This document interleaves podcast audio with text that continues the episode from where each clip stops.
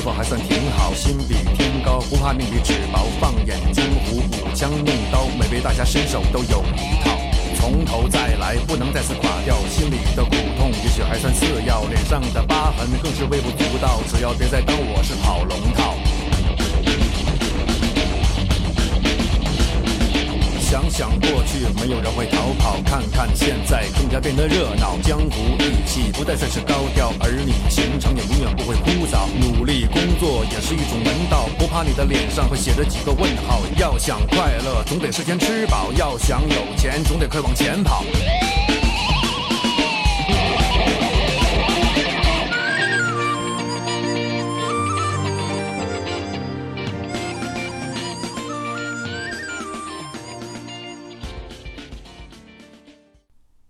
大家好，欢迎收听我们这期的硬核电台，我是主播小九，这是我们硬核电台最新的一期节目。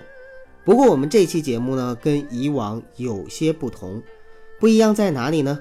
就是我们的当家主播，人称投行吴彦祖的阿甘，首次缺席了我们硬核电台的节目。那肯定有朋友会问，阿甘去哪儿啦？大家不要担心。阿甘同学只是去团建了，所以特意嘱咐我说：“九哥，你来个单口啊，不，你来挑个大梁吧。”所以这期节目由我来带给大家，因为我们在前几天的时候，在我们的公众号“硬核班长”上面，刚刚更新了最新的一期文章，文章的名字叫《中国传统武术狂热》上半部分。那么首先啊，请允许我代表我们硬核电台感谢一下来自我们硬核电台官方微信一群的网友，我们的新手任务 MGC 平头哥，天津的投稿。那么这篇文章的原作者就是平头哥的好朋友，叫欣然。我听阿甘说啊，平头哥他们呢是在天津那边有自己的一个剑术俱乐部。那么平时呢，对中国的传统武术也是有很浓厚的兴趣和热爱，文章写的呢也非常的不错，很客观详实，所以我们的公众号“硬核班长”上就使用了这篇文章。那么这回呢，我就把这篇文章的音频部分翻录出来给到大家，也希望大家呢能够在闲暇之余多了解我们中国的传统武术。那么按照老规矩，在开始我们今天正式节目之前呢，还是来进一段广告。我们的电台硬核电台已经在喜马拉雅独家播出，欢迎大家收听、订阅、点赞、打赏我们。同时呢，也欢迎大家关注我们的新浪微博和我们的微信公众号，都是在新浪微博和公众号上搜索“硬核班长”就可以找到我们了。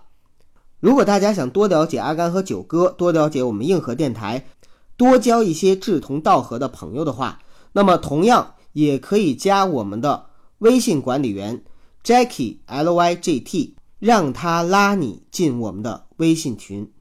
管理员的微信号我再重复一遍：G A C K I E L Y G T，Jackie L Y G T，让他拉你进群。好了，那么广告播完，让我们进入今天的节目。今天为大家带来的呢，是中国传统武术狂热这篇文章的上半部分。一共呢是分成三段一传统武术究竟是什么玩意儿？二传统武术追根溯源。三传统武术走上巅峰。甄子丹曾经在电影《一个人的武林》中有过这样的一段话：肩与胯合，踭与膝合，手与足合，擒系死嘅，拿系活嘅，擒拿有成。方进兵器，兵器乃我哋手足嘅身形。所谓人气合一，心与意合，意与气合，气与力合，内阴外阳，内外官为一气，一形不顺，难练他形。肩与胯合，肘与膝合，手与足合。擒是死的，拿是活的。先拳后腿刺擒拿，擒拿有成，方进兵器。兵器乃手足之延伸，所谓人气合一，心与意合，意与气合，气与力合，内阴外阳，内外贯为一气。一行不顺，难练他行。那传统武术究竟是什么玩意儿呢？就像之前阿甘在硬核班长上曾经发布过一篇文章，叫《泰国佛牌潮：看魔幻社会主义在中国》，里面曾经聊到的佛牌内容是一样的。今天要聊的传统武术，在阿甘看来，还是一个魔幻社会主义在中国的故事。为什么说它魔幻呢？最近两年，传统武术啊被推上了风口浪尖。从最早的严方大师太极推手一阵甩飞五个大汉这种违反物理规则的神奇事件，到徐晓东约战传统武术，各种传武大师被打假，网友们似乎已经养成了一个习惯：凡是市面上所宣传的传武，都是骗子。但是事实真的是如此吗？什么是传武？其实我们要先弄明白。这个词的概念，传武、传统武术，这是由两个词组成的，传统、武术。那我们先来说一说武术。武术是古代军事战争一种传承技术，习武可以强身健体，也可以防御敌人进攻，其实是一种军事方面的技术技巧。无论是刀枪剑戟的使用方法，还是骑马射箭。都可以被算入武术的范畴，而到了现代社会，驾驶军用飞机、开坦克、操作步枪、拼刺刀，其实从广义上来讲，也可以算作是武术。当然了，是现代的武术。只不过呢，由于操作载体的限制，我们绝大部分人是没有能力，也没有资格去触碰它的。至于传统武术，指的呢，则是历史上存在过的武术，这些武术通过直接的传承流传至今，所以呢，被称为是传统武术。与传统武术相对应的是历史武术和现代武术。那么这两个词，我们再来解释一下，可能会更便于大家了解传统武术到底是什么。历史武术是指在历史上存在过的武术，但是因为历史和种种原因失去了传承。近现代的人们通过雕塑、壁画、书籍、绘画、史籍等等资料对其进行研究、解读、复原的武术，因为其真实存在于历史上，所以呢也被称为历史武术。现代武术呢，就是现代人们通过一些总结和提炼、发明和研究出来的一些武术，被称为现代武术。现代武术和传统武术的分界线一般是在一百年这个概念。也就是说，传统武术至少要有百年的传承，才能够叫做传统武术。在文章写到这儿的时候，小阿甘配上了一个图，这个图呢是电影《师傅》的一个剧照，同时呢也配上了关于战身刀的一个介绍。战身刀是什么呢？大家如果感兴趣的话，可以自行去百度一下。在这儿呢，我就不过多的给大家解读了。不过，呃，九哥和阿甘都非常喜欢的电影《师傅》里边，就使用了大量考究的传统武术和中国的传统兵刃。如果大家没有看过《师傅》这部电影，那么我们在这儿推荐一下。那么在了解了传统武术这个词汇的意义之后，我们再来看看中国历史上的传统武术究竟是什么样的。现存的中国传武流派，基本上可以清晰上溯源头的。也就是创派始祖不是那种假托的创派始祖，而是真正能找到的，大约都是生活在清朝年间。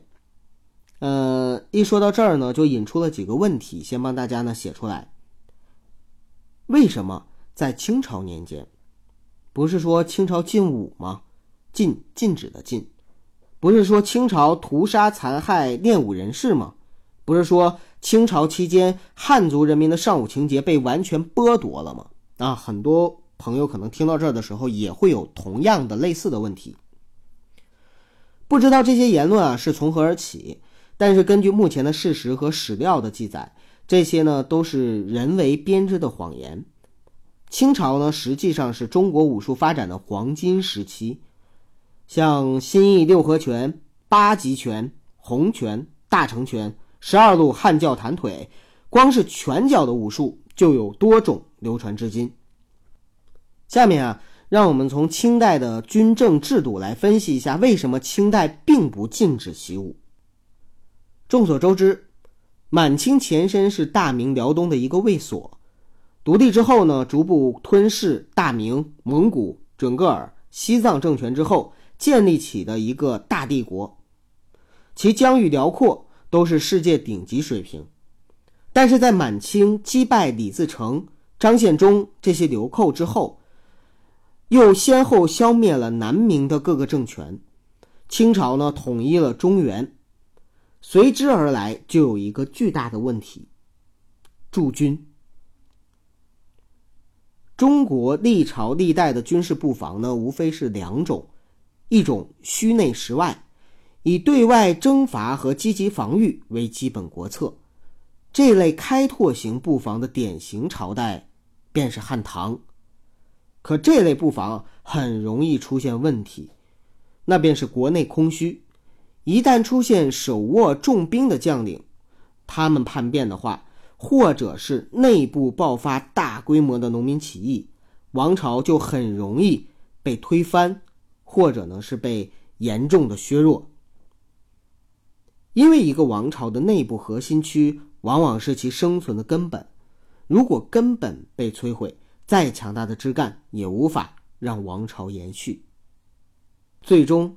强悍的汉朝和唐朝都在内部的分裂中走向了毁灭，只留下了强悍盛唐的传说，令我们后人怀念那个中华民族无比强大、开拓的时代。可能在你心中，盛唐的景象就是《妖猫传》中玄宗时代，也可能是狄仁杰中的高宗时代。不管是哪一种，最后。都走进了历史的尘埃里，而另外一种军事布防就是虚外实内，这是一种以固守核心区域、将大量军队屯驻在首都周围的消极防御式战略。本质上啊，更多的是出于经济和对内稳定的需求。在这种情况下，庞大的军队驻防在核心区内，一是有助于解决粮食等后勤问题。还有就是随时随地的保护核心区不被农民起义和将领暴动所袭扰，而这类战略的代表便是北宋。当然了，这种战略呢会出现一个问题，便是战斗力保持的问题。由于核心区自然是承平日久，不可能天天都有战争，所以对军队战斗力的保持一直是很大的问题。当年北宋面对咄咄逼人的辽、金、西夏。等政权的时候，只能将自己的军队调往边境线上进行磨练。最终，虽然磨练出来战斗力彪悍的西军，但是它的代价却是极为惨重的。更重要的是，这种虚外实内的军事战略很容易被对方长驱直入，而大量未经过战争洗礼和磨练的士兵很难对抗长期征战的精锐之师。北宋的亡国之路便是如此。那么对于清朝来说呢，它还有一个更加尴尬的问题，因为清代的军制比较特殊，清代的军队呢分为两部分，就是八旗和绿营。八旗是清朝的精锐和重中之重，装备和战斗力都十分强悍，但是由于清军八旗的总兵力数量并不庞大，并不能应对整体全面性的全国驻军。再加上八旗军本身就是一个军事贵族集团，身为贵族，向往比较富庶的地方是其追求的根本。毕竟谁也不愿意在苦寒荒凉的地方待着。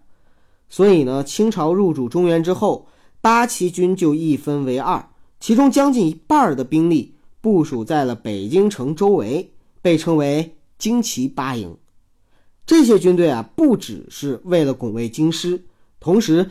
也是清朝的战略预备队，而剩下的一半八旗军被派往全国各个主要省会城市和战略要点，成为了驻防八旗。但是最要命的就是这驻防八旗。当年全国的八旗兵也就是大概二十万，其中十万呢驻守在北京，剩下的十万八旗兵如同撒盐花一样。派驻到全国一千三百万平方公里的土地上，每个省的驻军不过就几千八旗军，而这个问题就来了：每个省几千的八旗军怎么能够威慑绿营呢？而八旗军外的绿营，主要是清朝在入主中原的时候收编的各路前明军队。这些军队在与满清八旗军的对抗中屡战屡败，但是投降满清之后，这些前明军队面对自己的同袍或者同胞的时候，却痛下杀手，也是最为心狠手辣的存在，以至于清朝初年，满清。始终对绿营怀有深深的不信任感，所以将数量庞大的绿营拆分开来。可是，即使是拆分啊，每个省的绿营总兵力也能达到万人以上。虽然绿营战斗力不如八旗军，但是如果绿营造反，势必要牵扯八旗军去平叛，而对数量有限的八旗军来说，胳膊都拧不过大腿，更何况他们就是个中指啊！所以，为了保证八旗军能够在绿营面前具有决定性的优势，清廷把绿营的编制缩到了最小，都是以几百人甚至几十人为一个编制，相互并没有直接的同属关系。这样分散布局的绿营，在面对规整化的八旗军时，将毫无还手之力。这样的布局呢，让绿营逐步变成了地方治安警备力量。对付大一点的农民起义都会十分吃力，再加上清朝前期经常对外征战，我们在金庸先生的《鹿鼎记》这篇小说里就能看到，中康熙一朝就要平定以吴三桂为首的三藩之乱，要平定蒙古和西藏的叛乱，要跟罗刹人打仗，还要收复台湾。一仗接着一仗的打下来，所以呢，各地抽调的绿营兵力十分频繁，导致各地绿营缺编严重。在这种情况下，武术就有了十分重要的实际用处和意义。这里边是一个什么样的逻辑呢？我来帮大家梳理一下。在清朝的时候，因为前期经常对外征战，那么。很多的绿营的兵力不断的调动，导致的是当地也就是地方治安的力量呢非常的缺乏，而地方力量缺乏一个直接的影响，就是在清朝的时候，土匪问题是清朝政府始终没有办法去解决的一个老大难的问题，同时又因为有大量的美洲的农作物。在当时引进和大规模种植，比如说玉米、土豆、红薯，那么这些农作物的引进和种植，导致中国在清朝的时候人口大爆发，出现了人口的井喷式的增长，人多了，治安又不好，那土匪只会越来越多，而且越来越强。你地方的绿营根本就不是土匪的对手，有的时候不打就跑了。在这种情况下，各地百姓自然不能等着土匪来拿走自己的生命和财产啊。于是，对抗土匪的武术自然就成为了社会必需品，不仅是刀枪剑戟斧钺钩叉，还有弓箭、火枪，甚至是大炮都被算入其中。所以我们在清代的中晚期历史中，始终能看到一个词汇，叫民团团练。黄飞鸿就是广东佛山的民权总教头。同样的，在黄金大劫案中，郭涛扮演的金彪十三郎，就是出自晚清最著名的民团团体义和拳，也叫义和团。所以呢。呃，他在里边有这么一句台词说：“正所谓宁马十里洋场火光烧，百万兄弟斩红毛。义和拳法千千万，所向披靡看金彪，看金彪。”按照很多人的理解，民团团练应该就是一帮农民组织在一起练练棍棒，平时放个哨、打个架什么的，战斗力应该不强。嗯，可不是这样的。在清朝的时候，民团团练是一种战斗力极强的军事组织。当然了，就是放在抗日战争时期，我们也都知道，我们的民兵小战士也创造了很多辉煌的抗战事迹。好了，扯远了哈。由于清朝本身军事制度的问题，导致各地必须依赖一支自己的武装力量保卫自己。在这种情况下，各地的乡绅通过自身的关系和资源，组建了以宗族为单位、以村镇为基本的武装力量。这种武装力量由于经常和土匪交战，作战经验十分丰富。由于其组织内成员基本上都是亲戚朋友或者是同号友人，所以协调和配合都十分的娴熟。在本乡本土作战的时候，他们的战斗力甚至都要高过绿营的正规军，而比较有实力的乡绅呢，也会通过关系去采购一些绿营的军事武器，比如说像大炮、啊火枪之类的，来充实自己的武装力量。当然了，虽然这些地方武装呢有些拥有大炮和火枪，但是毕竟不可能做到百分之百的一个装备率。广大的基层团练队员，他们的武器还是以冷兵器为主。在这种情况下，学会使用自己手中的冷兵器，甚至是学会使用自己的拳头，那么就成为了广大团练乡友们迫切的实际需求。以上就是中国传统武术它的一个追根溯源。也可以说是我们现在能看到的大量武术的流派的起源，而神奇的是，清朝政府也对这种地方团练十分的支持和赞赏，啊，因为你想啊，对清廷来说啊，一支完全不需要军费供养的地方安保力量，简直就是给清廷的义务劳动。所以，清廷在鼓励各地乡绅办团练的同时，也鼓励广大人民群众习武练武。而清朝的武科举更是成为了中国历代武举之中授衔最高的一代。熟知中国历史的应该知道，中国历朝历代基本上都是重文轻武，文科科举的状元一般呢都会被授予七品的官职。但是在清朝的武科举武状元被授予的衔职居然是三品，三品在中国古代几乎就是普通的人一辈子都没有办法去企及的高度。大家还记得我们星爷曾经有一部经典的武状元苏乞儿吗？里边有些东西其实并不是无厘头搞笑。你像苏乞儿，他去考武状元的时候。满场有很多的人同他一起去竞争，而且考中了武状元，在当时的人的心目中，也是值得骄傲和自豪一辈子的事情。在这种情况下，民间习武之风日盛，天资卓越者可以通过武科举当官，吃国家俸禄，光宗耀祖；即使是考不上，也可以再回到镖局、地方团练去当个镖师或者是头目。至少衣食无忧，吃喝不愁。在这种功利的驱使下，甚至出现了类似于三年高考、五年模拟之类的应试考试武术。这类武术的典型代表便是京津地区流行的重刀。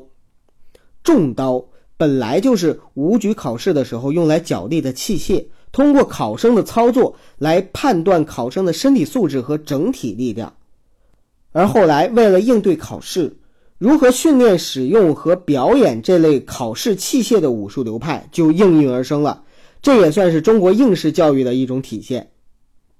所以，中国的应试教育哈，从科举啊、八股文呐，再到后面的这个武举啊等等等等，它是有传承的。随着地方团练逐步成为清朝重要的武装力量，武术的地位呢也就越来越高。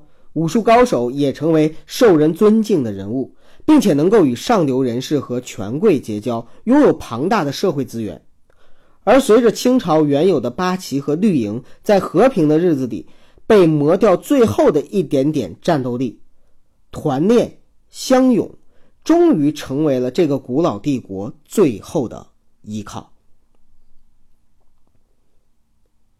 当广西经过长期械斗锻炼，战斗力彪悍的几万太平天国起义军横扫整个中国南方的时候，清帝国的统治者们惨痛的发现，能够对抗他们的只有这些同样来自于地方民间的团练。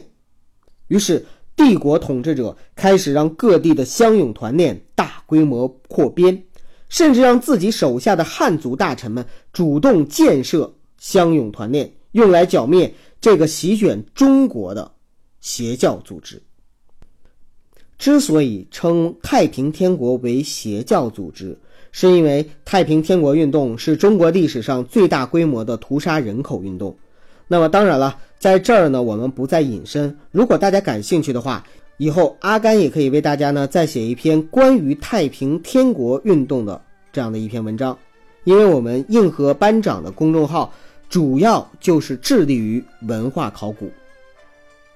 那么再说回来，在与太平天国军队的对抗中，湘军和淮军这两支地方团练武装逐步的强大起来，最后竟然成为了这个庞大帝国的国防武装力量。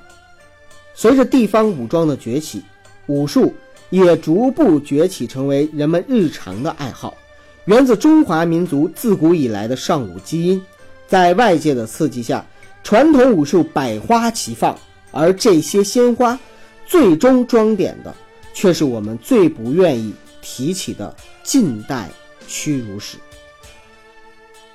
从清朝末年到民国期间，武术的地位。不断的提高，甚至已经能够达到出将入相的地步。